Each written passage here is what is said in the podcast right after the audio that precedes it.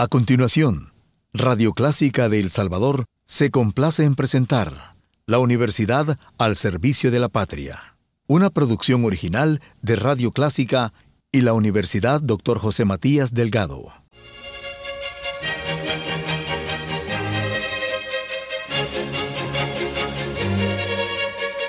Disfrute el universo musical de Clásica 103.3.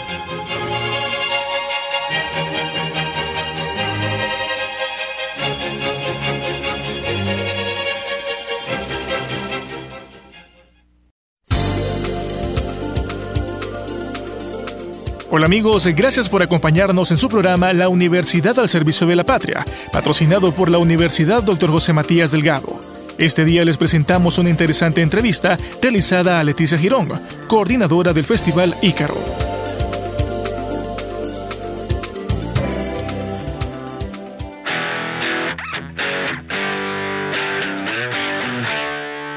Hola amigos, gracias por acompañarnos. Está con nosotros Leticia Girón, coordinadora del Festival Ícaro, a quien le damos la bienvenida.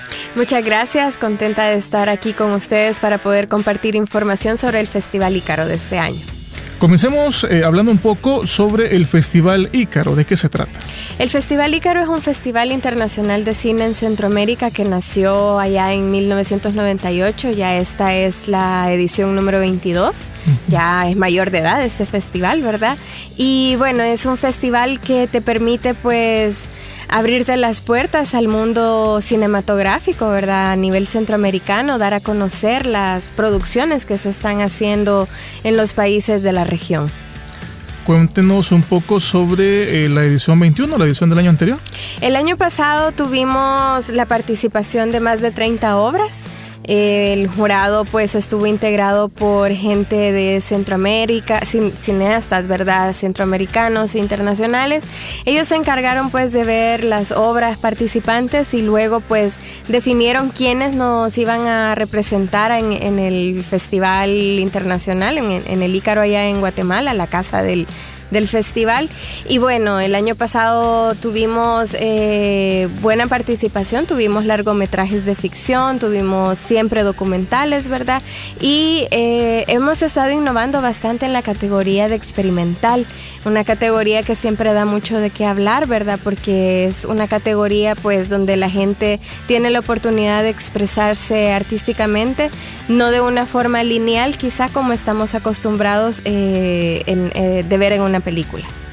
¿Cuántos representantes eh, quedaron al final el año anterior para poder participar en Guatemala?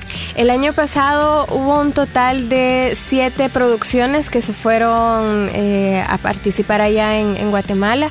Normalmente eso es lo que sucede. Eh, les comento que, bueno, ahorita estamos en el periodo de la convocatoria, que es cuando la gente pues inscribe sus obras, ¿verdad? Pero luego pues los jurados a nivel centroamericano siempre eligen entre 7 y 10 obras por país para que éstas sean las representantes eh, a nivel centroamericano de la región, ¿verdad? Entiendo que en el área documental es donde mejor le ha ido El Salvador.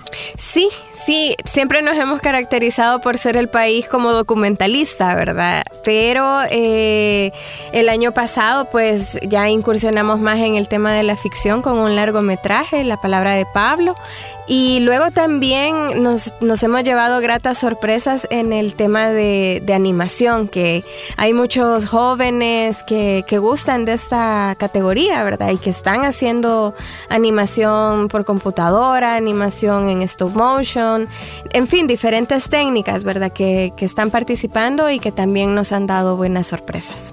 Y al final, ¿cómo nos fue en la participación en Guatemala el año anterior? Pues nos fue bien, por supuesto, con este largo de ficción que te comento de la palabra de Pablo, tuvimos eh, mención honorífica y también eh, tuvimos menciones honoríficas con cortos documentales que se presentaron.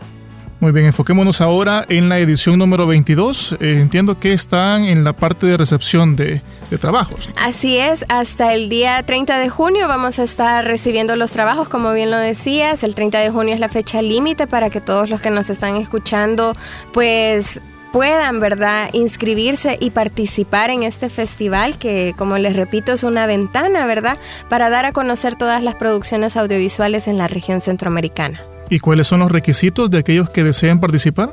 Los requisitos, eh, pues básicamente son ser salvadoreño, ¿verdad? Eh, o, residir eh, en, el, en El Salvador. Y bueno, participar nada más en las categorías de largometraje y cortometraje en animación, ficción, experimental y documental. No hay restricción de, de edad, pueden participar estudiantes, pueden participar realizadores independientes. En ese sentido, el festival es bastante abierto. ¿Y pueden participar obras que ya hayan participado en otro tipo de eventos? En otros festivales sí, no tiene, el festival no, tiene esa restricción que tienen otros, otros eventos que, te piden, ¿verdad? No, no haber participado antes, que sea como la primera vez. En el caso del Festival Ícaro no, eh, lo único que te pide el Festival Ícaro sí es que tu obra haya sido realizada durante los dos últimos años y el presente año, ¿verdad? es decir, que las obras sean eh, actuales. Y para aquellos que participen y terminan eh, seleccionados para llegar a Guatemala, ¿hay algún tipo de incentivo para ellos, ya sea acá en el país o cuando ya llegan a Guatemala y sobresalen? Fíjate que en, en el caso de cuando sos eh, seleccionado, pues básicamente el Festival Ícaro allá en Guatemala pues te envía tu, tu invitación, te, vas toda una semana, ¿verdad? A la, fiesta de cine que se arma allá en, en Guatemala con los gastos pagados. Y lo bonito de, esa experiencia es que eh, tú te vas a juntar allá con, con, más gente realizadora de cine, ¿no? Y, y hay talleres y hay charlas y el, el, objetivo es básicamente pues compartir esas experiencias, aprender de, de los demás, ¿verdad? De que, cómo se hace cine en los demás países y eso es como bien enriquecedor para, para todos los realizadores. Muy bien, eh, para aquellas personas que eh, deseen un poco más de información, ¿tienen ustedes redes sociales, página web donde tengan los detalles? Por supuesto, nos pueden buscar en Facebook como Festival Ícaro El Salvador, en Twitter estamos como Festival Ícaro SV y también, ¿verdad? Para conocer todos los detalles, las bases de la convocatoria y el link para que se puedan inscribir, lo pueden hacer a través de la página oficial del festival que es festivalicaro.com. Excelente. Ahora, eh, Leticia, me gustaría que realizara una invitación especialmente a los jóvenes para que puedan sumarse y participar en ese tipo de actividades? Por supuesto, a todos los que nos están escuchando, jóvenes realizadores, estudiantes, ¿verdad? De las carreras de comunicación que llevan incluso materias de producción audiovisual.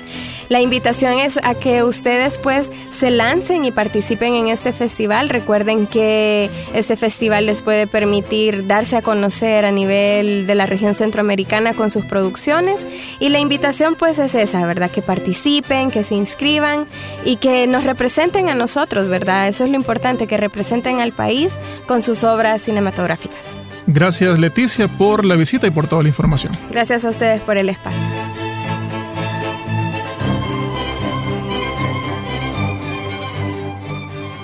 Hoy conocimos detalles del Festival Ícaro a cargo de su coordinadora Leticia Girón. Gracias por habernos acompañado en su programa La Universidad al Servicio de la Patria, patrocinado por la Universidad Matías Delgado. Hasta la próxima semana.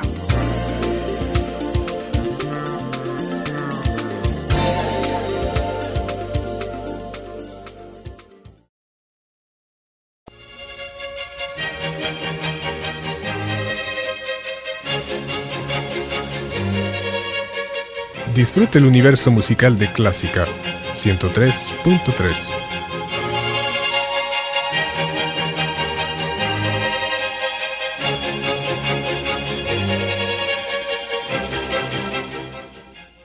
Radio Clásica de El Salvador presentó La Universidad al Servicio de la Patria, una producción original de Radio Clásica y la Universidad Dr. José Matías Delgado.